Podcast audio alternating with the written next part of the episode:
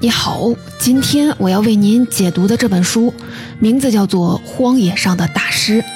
它的副标题是中国考古百年记。它讲的是大约一百年前，一批杰出的考古学、地质学、人类学、建筑学学者，在广袤的中国大地上开创考古事业的故事。说起考古，你可能觉得这是一件离自己非常遥远的事情，一是时间上的遥远。考古学者研究的对象距离我们今天少则数百上千年，多则达到亿万年，与我们的日常生活似乎是遥不可及。二是空间上的遥远，考古学者经常要深入荒野丛林、不毛之地，进行田野调查和发掘工作，在一个个人迹罕至的地方与古老的化石、遗骸、文物、矿藏打交道。多多少少给人一种不食人间烟火的感觉，除非有特别重大的考古发现，否则啊，考古学者很少有机会进入公众视野。但是啊，在潜意识里，我们又都知道考古对我们有多么的重要。考古学者的发现，让我们了解地质变迁、生物演化、文明进步的轨迹，让我们知道一个民族、一个国家、一种文化传统的来龙去脉。我们每个人都生活在历史的延长线上，没有考古发现，我们就无法确认自己在历史时空当中的位置，也就无法真正的认识自己。从这个角度来说，考古和每个人都息息相关，而考古学家就像是从现实世界派往历史深处的侦探，为我们的古老的遗迹和遗存里找到破解各种现实谜题的答案。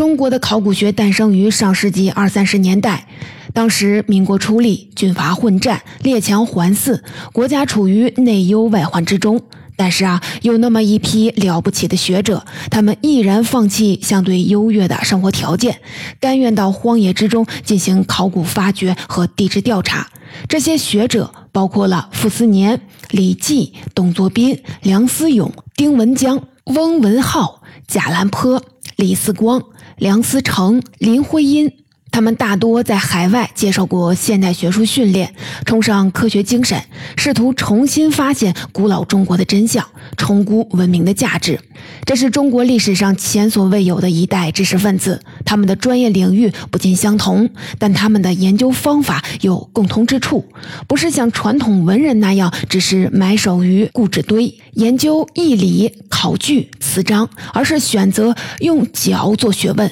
去发掘历史遗迹和遗存，把纸上的材料与地下的新材料结合，为自己的研究找到实物证据。用傅斯年的话说，就是上穷碧落下黄泉，动手动脚找东西。虽然当时的条件极为艰苦，但他们刚毅坚卓，而且成就斐然，在短短的二三十年里，就开创了中国考古的黄金时代。今天我们耳熟能详的许多重大考古发现，都是由那批学者完成的。比如说周口店北京人遗址、山顶洞人遗址、仰韶文化遗址。龙山文化遗址、河南安阳殷墟等等，他们发掘出来海量的甲骨文、青铜器、简牍、陶器、玉器、石器，以及包括恐龙在内的大量古生物化石。许多被世人遗忘了几个世纪的古建筑、古雕塑，也是由他们重新发现，并从此得到保护。而他们当中的地质学家，则为寻找各种矿产资源耗尽了心血，发现了大量金属和能源矿藏，为中国的工业发展提供了原材料和原动力。这批从书斋走向旷野的学者，开创了中国学术的新纪元，也改变了世界对中国的认识，因而被作者称为“荒野上的大师”。这本书的作者张全是资深媒体人，毕业于复旦大学中文系，曾任《生活月刊》主编，出版过《城商》《晚清民国十六城记》《中华文明访谈录》等等多部著作，荣获过亚洲卓越新闻奖、金鹰奖、中国纪录片学院奖。《荒野上的大师》是他潜心十年完成的作品，他进行了大量走访和文献研究，用深情细腻的笔触。为我们再现了那代学人的凛凛风骨和艰苦卓绝的考古往事。接下来呢，我会分成两个部分来为您介绍这本书。首先，第一部分介绍中国考古事业初创时期的时代背景，讲述为什么在一个充满了内忧外患、民不聊生的年代，那批杰出的学者要去从事艰苦的考古工作呢？第二部分，我为您重点的讲述一下中央研究院历史语言研究所进行河南安阳殷墟考古的故事。为什么要重点讲殷墟呢？一方面是因为作者在殷墟考古上琢磨最多，故事啊最精彩；另一方面是因为殷墟的地位，殷墟不仅被评为二十世纪中国一百项考古大发现之首，更被联合国列入世界文化遗产名录，它为后世的考古事业树立了典范。首先，我们进入第一部分。一起来看看，在一个军阀混战、外敌入侵、民不聊生的年代，那批学贯中西的知识分子为什么甘愿跑到偏远的荒野，面朝黄土背朝天，从事艰难的地质勘探和考古工作呢？要回答这个问题，我们需要先了解当时中国地质和考古研究的大背景。早在19世纪下半叶，德国著名的地质学家里希霍芬，也就提出了丝绸之路这个概念的那位学者，就曾在中国大地上进行了七次长途考察。他用四年时间辗转中国的十四个省份，搜集了大量地质材料，绘制了考察地区的地形图和地质图，揭开了海外汉学家和探险家前来中国勘探、测绘、发掘、探险的序幕。古老而神秘的中国，虽然从晚清开始逐渐的衰落，但它极其丰富的自然、历史、文化资源，还是吸引着一大批海外学人前来探访。有地质学家、考古学家、人类学家、博物学家、建筑学家，包括法国的沙晚、伯希和、谢格兰、英国的斯坦因、瑞典的喜隆人、斯文赫定、日本的伊东忠太、关野真、大村西牙、长盘大定等等等等。他们探索中国的地理、矿藏、生物、建筑、文物，足迹遍布长城内外、大江南北。他们是中国大地上考古事业的先行者，是许多学术研究领域的拓荒者。不过啊，其中也不乏盗取、收藏中国文物的行为。最著名的莫过于斯坦因与伯希和掠走敦煌遗书和上万件文物的例子。伯希和甚至不无骄傲地在北京六国饭店展示他从中国各地搜罗来的古籍，前来观看的中国官员和学者无不百感交集。然而啊，就在海外学者千里迢迢来到中国进行调查研究的时候，中国学者却对这些珍贵的遗存视若无睹。用作者的话说，他们或忙于欺世盗名，或甘愿囿于书斋，只肯躺在安乐椅上做学问。这是一个极其吊诡的局面，但在十九世纪末二十世纪初的中国，却是一个令人尴尬的事实。书中提到李希霍芬对当时中国学者的评价，他把中国学者称为是斯文秀才。别误会啊，这可不是什么褒奖的话，而是说中国的学者懒于行动，他们留着长指甲，出门离不开轿子，还一定要带着书童随时的伺候。似乎自己走路就是降低身份，从事地质行当在人们心中就是斯文扫地。这种评价或许带有偏见，但中国人历来信奉所谓“劳心者治人，劳力者治于人”，都是不争的事实。文人士大夫看不起体力劳动，他们寒窗苦读就是为了有朝一日能逃离田野，登上庙堂。出门坐轿子，那是身份和体面的象征，是断然不可舍弃的。像明代徐霞客那样不辞辛劳遍访名山大川，进行地质和人文考察的旅行家，在中国漫长的历史上屈指可数。不过啊，在上世纪二十年代初，这种局面终于迎来了转机。一批留洋归来的学者，不再像传统文人那样困守于书斋，而是走向荒野进行实地考察。他们深知田野考察的意义，还喊出振聋发聩的口号，比如说：“登山必到峰顶，调查不要代步。如果一年没有上山，便不配称地质学者。要打倒以长城自封的中国文化观，用我们的眼睛。”用我们的腿到长城以北去找中国古代史的资料。在野外考察的时候，经常需要风餐露宿，在泥泞的山路、贫瘠的荒漠、荆棘密布的丛林里穿行。他们有时坐着骡车颠簸，有时要赤脚趟过冰河，有时需要住进牛棚，沿途可能找不到食物，甚至连饮水都成问题。这些都还只是日常的磨练，更严重的情况是，有人在考古勘探当中遭遇了塌方和煤气中毒，不幸遇难；有人在深谷里迷路，差点闯入了瘟疫区；还有人被土匪抢劫、枪杀，或者被日军杀害。有时候啊，他们也陷入了自我怀疑，会去问自己：书生何以报国？国难当头，外敌入侵，进行考古发掘和地质考察，对国家到底有没有用呢？就连被称为中国考古学之父的李济，也一度的想放下考古的铲子，扛起枪去前线打仗，但最终他们还是选择了忠于考古和地质事业，虽九死，其犹未悔。那么，他们进行考古发掘的精神动力到底是什么呢？对科学和历史本身的探索兴趣，自然不必说了。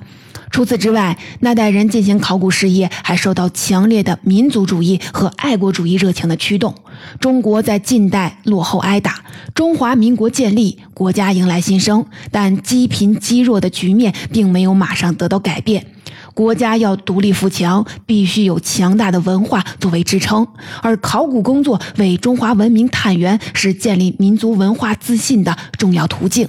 从数十万年前的北京人时代，到以仰韶文化、龙山文化为代表的新石器时代。再到殷商时代，一项项重大的考古发现在向世人宣告，在古老的东方大地上，始终存在着可以与西方并驾齐驱的文明。我们有着悠久辉煌的历史，有着一度领先世界的璀璨文明。所以啊，从某种意义上来说，他们勤勤恳恳进行考古工作，未尝不是为了报国学耻。他们不只是在学术上求自立，更是为民族崛起重拾信心。这是考古人特有的救亡图存的方式，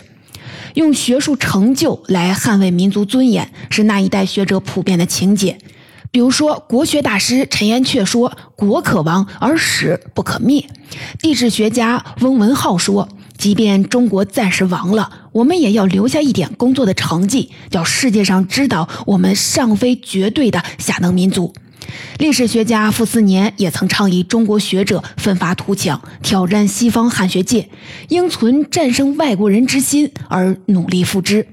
明白了这样的时代背景和一代学人的精神面貌，我们就不难理解为什么他们会做出那样的选择。书中多次引用中央研究院第一任总干事杨泉的一句话：“我辈于乱世求研究，本为逆流之妄举。”所谓的考古黄金时代，不是凭空而生的，而是一代勇毅的学者在荆棘丛林之中，用血肉之躯劈出的一线光明来。说完那个时代考古研究的大背景，第二部分我们再来重点说说中央研究院历史语言研究所进行殷墟考古发掘的故事。从1928年到1937年，中央院史语所的考古组一共对河南安阳殷墟进行了十五次发掘。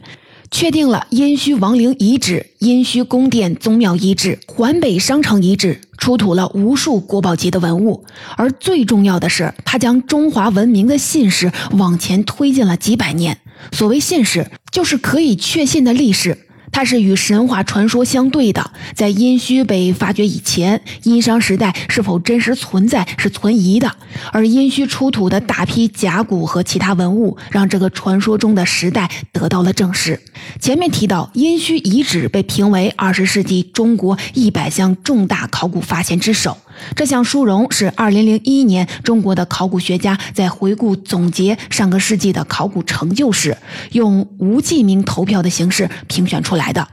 殷墟无可争议的以最高票当选了。其实啊，早在1937年，法国汉学家伯希和就曾盛赞殷墟遗址是近年来全亚洲最重大的考古发掘。殷墟之所以闻名天下，是因为出土了海量的甲骨，让我们知道了中国最早的文字是甲骨文。那么接下来我就从甲骨的故事讲起。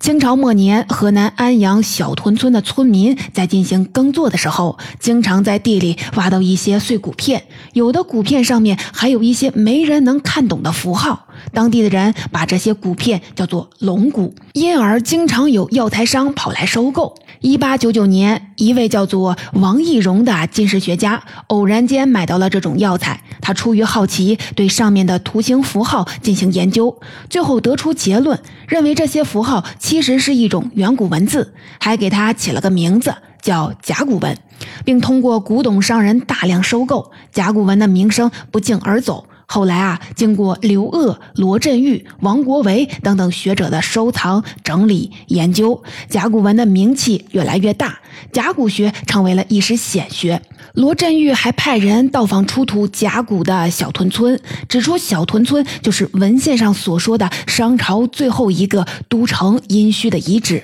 龙骨从止泻药摇身一变成为了珍贵的古代文化研究材料，它的价格自然是水涨船高。前来小屯村收购的古董商和药材商络绎不绝。对当地村民而言，挖龙骨成为了一件比种庄稼更有利可图的事儿。当地人开始疯狂的挖掘，这样没有组织也没有科学方法的滥挖，持续了差不多三十年。到上世纪二十年代后期，大多数金石学家和村民都认为小屯村的甲骨已经被挖完了，再挖也是徒劳。于是啊，当地村民重新把坑填满，去打理自己的庄稼了。一九二八年的八月，一位对甲骨文有浓厚兴趣的年轻历史学者，风尘仆仆地来到了小屯村。他叫董作宾，是国学大师王国维的弟子，毕业于北京大学国学门。曾在广州中山大学任教，与同样任职于中山大学的傅斯年结为至交。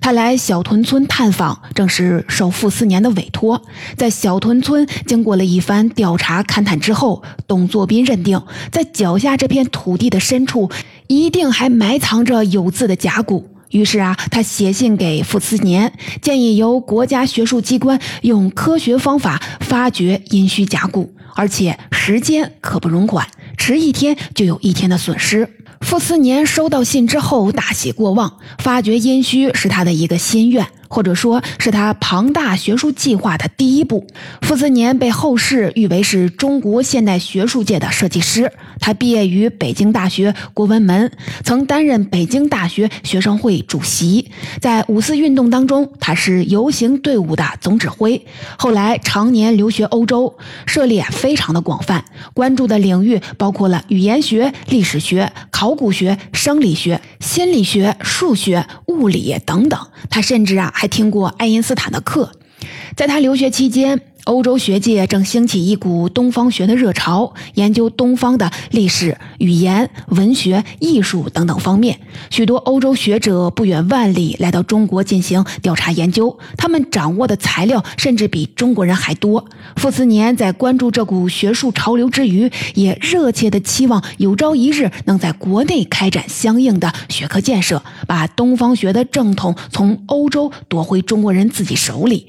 他回国后担任中山大学教授和文科学长，还创办了语言历史学研究所。一九二八年，国民政府筹建国家最高学术研究机关中央研究院，由昔日的北大校长蔡元培担任首任院长。傅斯年向自己的老校长蔡元培先生提议，在中研院建立历史语言研究所。他提出，中国的语言学和历史学材料很丰富。但是啊，国人对这些传统的瑰宝不重视，任由欧洲人搬去，乃至是偷去了。我们中国的学者应该用科学的精神和方法来重新发现传统的价值。蔡元培同意了他的提议，让他按照自己的构想来创办十余所。几经筹划，中央院十余所设置了历史、语言、考古三个组，分别由陈寅恪、赵元任、李济担任主任。傅斯年构想的学术版图极富野心和想象力。他希望十余所的研究考察能从洛阳出发，一路西进，直到中亚各地，并在洛阳、西安、敦煌、吐鲁番等地设立几十个工作站。在收到董作宾的来信后，这个庞大的学术计划有了一个极好的起点。那就是安阳小屯村。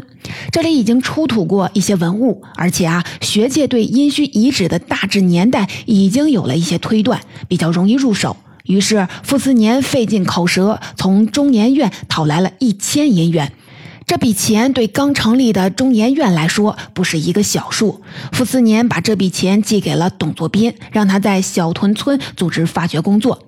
一九二八年十月十三日，史语所对殷墟的第一次发掘在董作宾的主持下开始了。后来十月十三日被史语所内部定为考古节。这次发掘总共进行了十八天，挖了几十个坑，一共出土了七百八十四片有字的甲骨，还有一些其他文物。虽然挖掘出来的数量远低于预期。但傅斯年还是决定要把发掘工作推进下去。董作宾并非是考古学出身，而是由传统的金石学转向了考古，但他依然努力地借鉴了一些科学考古的方法，派人绘制了平面图和剖面图，拍摄了照片，并对出土文物进行登记编号。但他的专业背景和学术兴趣决定了他最看重的还是甲骨。考古组主任李继在看了董作宾的考古报告后，更加确信小屯遗址就是商朝最后一座都城殷墟遗址，而出土有字甲骨的地方一定是都城的中心之一。不过啊，李继对董作宾的发掘方法颇有微词。他认为董作宾绘制的地图太简略，没有注意对地层的记录，而且啊，董作宾痴迷于甲骨，对其他文物，比如说商朝的铜器、石器、汉简、唐代的瓷器以及更早期的动物遗骸，缺乏足够的重视。董作宾挖到人类的头骨，觉得这是对死者的冒犯，于是赶紧的重新掩埋。而李济认为人类的骸骨能够提供很多有价值的历史线索。他曾在哈佛大学攻读人类学，是中国第一位人类学博士。他在读书期间深入了解过人类骨骼的特性，能从碎骨片推断出骨头所在的人体部位。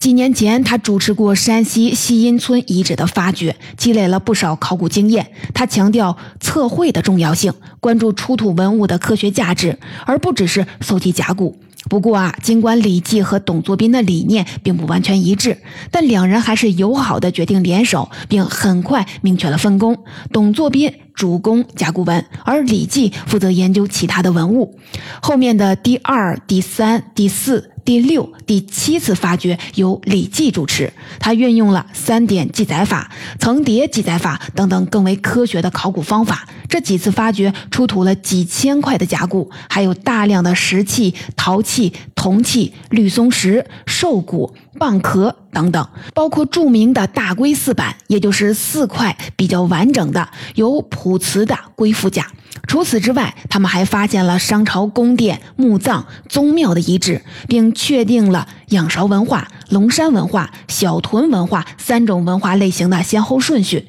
殷墟的考古发掘从一个个坑点逐渐变成了有规律的线，再形成整体的面，殷墟地下世界的整体轮廓越来越清晰了。后来，董作宾则主持了第五和第九次发掘。这两次发掘发现了商朝人居住的圆穴洞等等建筑，以及储存甲骨的地窖。第九次发掘还在小屯村附近找到了一个新的发掘点——侯家庄，在那里挖出了著名的大龟七板，包括六块完整的腹甲和半块背甲。在这七块的龟板上，发现了一百三十七条普瓷。后来在侯家庄还发现了几百座墓，还有不少的青铜重器、石器、玉器等等。此后的第十到第十五次发掘由史语所的梁思永、郭宝军、石章如主持，其中最值得说的是第十三次。这次发掘由郭宝军领衔，但实际工作由更年轻的石章如负责。一九三六年六月十二日，殷墟第十三次发掘进入了最后一天。考古队竟然意外地发现了一个车马葬坑，坑里有完整的马车和四匹马的遗骸，这是殷墟考古以来头一次见到。就在大家以为这可能是这次发掘最大的收获时，当天下午四点，一个编号为 YH。一二七的坑里突然出土了海量的龟甲片，在不到半平方米的泥土里，仅仅一个半小时就挖出了三千七百六十块的甲骨，而埋在土里的甲骨依然是层层叠叠，数不胜数。石章如当即决定把发掘日期再延后一天，根据以往的经验，第二天怎么着也能把剩下的遗存全部清理完。但没想到的是，第二天一直挖到晚上，还是源源不断的有新的甲骨出土。考古队意识到这个洞穴啊非比寻常，他们不能再沿用老办法来处理了。于是他们连夜商量出一个特别大胆的计划，要把这块包裹着层层甲骨的土块完整的切割下来，然后装箱运回南京，再一点一点的来清理。计划制定下来了，但是实践起来的难度超乎想象。考古队整整忙碌了四个昼夜，才终于确定了土块的范围。把它们切割下来后，再套上了木框，再把五吨重的巨型土块一寸寸地拖出坑口。接着呀，还要把它们运到车站。当时找不到好的搬运工具，只能依靠人力。七十名工人抬着这些土块，每走几十步就要停下来休息一会儿。就这样一步一步的挪移，整整花了两天，才把土方抬到了火车站。然而啊，这还只是这趟神奇旅途的开始。火车从安阳开到了南京，路上好几次风雨大作，还遭遇了土匪抢劫，保安队不得不开枪还击。火车开到徐州的时候，因为土块太重，车轴被压坏了。到南京装卸的时候，又撞上了工人。从六月十二日发现这批文物，到七月十二日成功的把它们运到了位于南京的史语所，整整用了一个月的时间。不过啊，这惊心动魄的一个月，收获是空前的。经过整理，从这些土方中一共清点出了一万七千零九十六片有字的甲骨，超过殷墟全部十五次发掘总数的一半。此外呢，考古组还复原了三百多版完整的龟甲，数量之大，甲骨之完整，堪称奇迹。能有这样重大的发现，看起来完全是靠运气。但《李济》后来总结，这其实是有系统的科学工作积累的结果。他们经过长达八年的摸索，用理性推论加上田野经验，才完成了这次壮举。考古没有什么投机取巧的方法，需要的是一铲一铲刨根问底的决心和耐心。有时候啊，这项工作可能会枯燥无趣，但你只有保持十足的耐心，才可能得到。机会的眷顾。著名的历史学家许卓云在上大学时选修过《礼记》的考古人类学导论。他记得《礼记》反复的给学生们讲一个故事：假如你要在一片草地上找一个小球，最靠得住的办法就是将草地画成一根一根的直线，循着直线来回的走，走遍草地，你一定会找到这个小球。十余所考古队用的就是这种看起来并不聪明的方法，但他们用这样的方法一次次的创造出了奇迹。当然了，对那一代考古人而言，这项工作的挑战远不止体力和智力，这两样挑战是可以通过个人努力去克服的。而更难应对的是来自社会层面的挑战，至少啊有这么三样：一是经费短缺。当时国家处于内忧外患之中，战争连年，五夫当道。对于不能带来直接经济利益的考古工作，政府能给予的财政支持非常的有限。有时候，学术与政治甚至成为了一种交易。作为国民党元老和昔日的北大校长的蔡元培，在政界和知识界都拥有强大的影响力。当他决定支持蒋介石的时候，中研院才终于争取到了财政拨款；而当他开始批评国民党，拨款就会大打折扣，减少到原定的五分之一。在考古经费捉襟见肘的情况下，幸好有美国弗里尔艺术馆和中国教育文化基金会伸出了援手，殷墟考古才得以推进下去。科研经费短缺是当时学术机构面临的普遍困境，但即便在经济窘迫的情况下，李济和董作宾还是给考古队定了一条规矩，那就是不准收藏文物，那些价值连城的文物曾经被很多人觊觎，但他们身体力行，绝不收藏或者是倒卖，一切出土文物归公，只做考古研究用。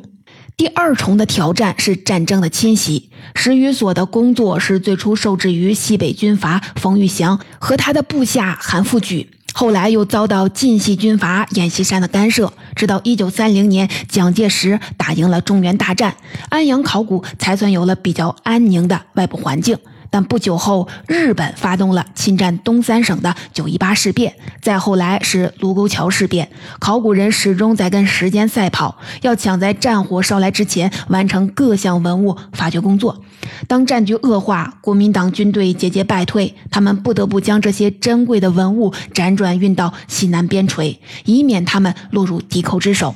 在战火硝烟之中，以当时的交通和经济条件，其难度可想而知。第三重挑战是舆论的压力，这种压力如影随形。在那个饥寒交迫的年代，盗墓案频发，而考古学家的工作经常被外界误认为是盗墓。还有人怀疑这些抬着人类骨骸的人以吃人为生。不止普通的百姓分不清楚，就连一些行政官员、知识分子也搞不清。比如说，国民党元老曾担任过中山大学校长和考试院院长的戴季陶，就曾直接的致电蒋介石、蔡元培和教育部部长王世杰等人，把考古发掘和盗墓相提并论，要求立即停止考古发掘。他发出质问：今天的中国弱极了，学术教育败坏极了，要做的事情不知道有几千万种，为什么偏要发掘墓葬才能做学问呢？他甚至威胁说，古代私自挖掘进墓的人要被凌迟处死。今天的学者应该致力于救国救民之学，而不是掘墓，这样才能正民心、平民怨。尽管这番言论被蔡元培反驳了，学术界也群起声讨，但行政院还是做出决定，严禁发掘古墓。当时人们对考古的误解之深，可见一斑。虽然困难重重，但那群杰出的考古学者不畏艰险，逆流而上，一次次发掘出令全世界瞩目的遗迹，包括周口店、北京人遗址、山顶洞人遗址等等等等，为中国的考古事业奠定了坚实的基础。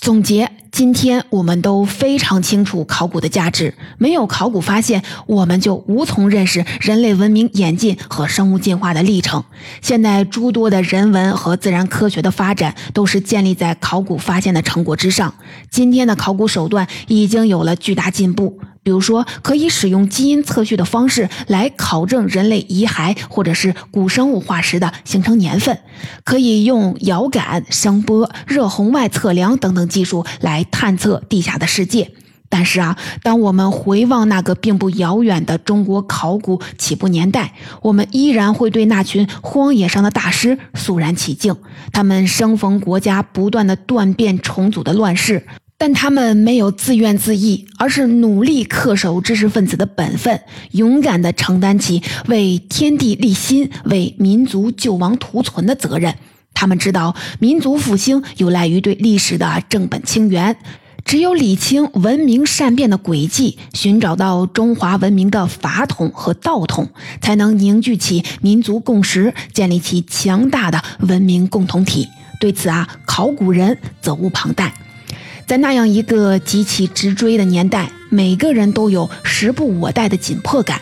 地质学家丁文江曾说：“明天就死又何妨？只拼命工作，就像你永不会死一样。”那群勇毅的知识分子不停地奔走前进，在历史的夹缝里开创了属于自己的黄金时代。